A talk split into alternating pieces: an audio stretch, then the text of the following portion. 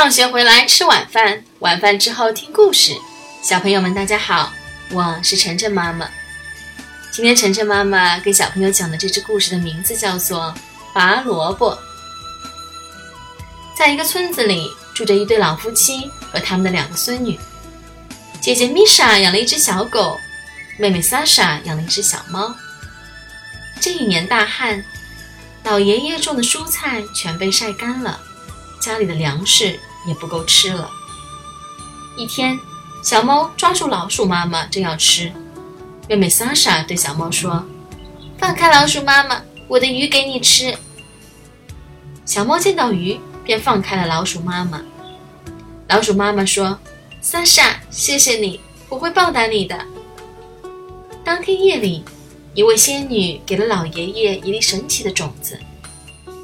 第二天，老爷爷把种子种到地里，不久，种子就发芽了，长出了叶子。接着，一个大萝卜从地里拱了出来。老爷爷惊呆了，他拽住一片叶子，想把大萝卜拔出来，可大萝卜。却一动也不动。老爷爷叫来老奶奶，老奶奶叫来米莎，米莎又叫来莎莎和小动物们。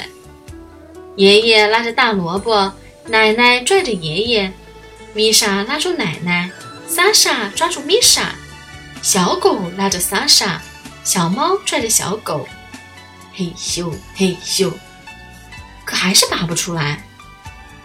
这时。老鼠妈妈带着小老鼠们来帮忙了，大家一起用力，大萝卜终于拔出来了。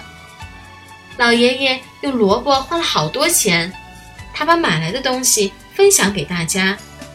老鼠妈妈得到了粮食，小狗和小猫得到了肉和鱼。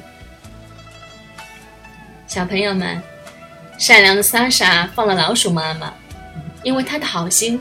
使得他们全家都收获了大萝卜，这就是好心得到的好报。这是妈妈希望小朋友们也一样能做一个善良的小孩。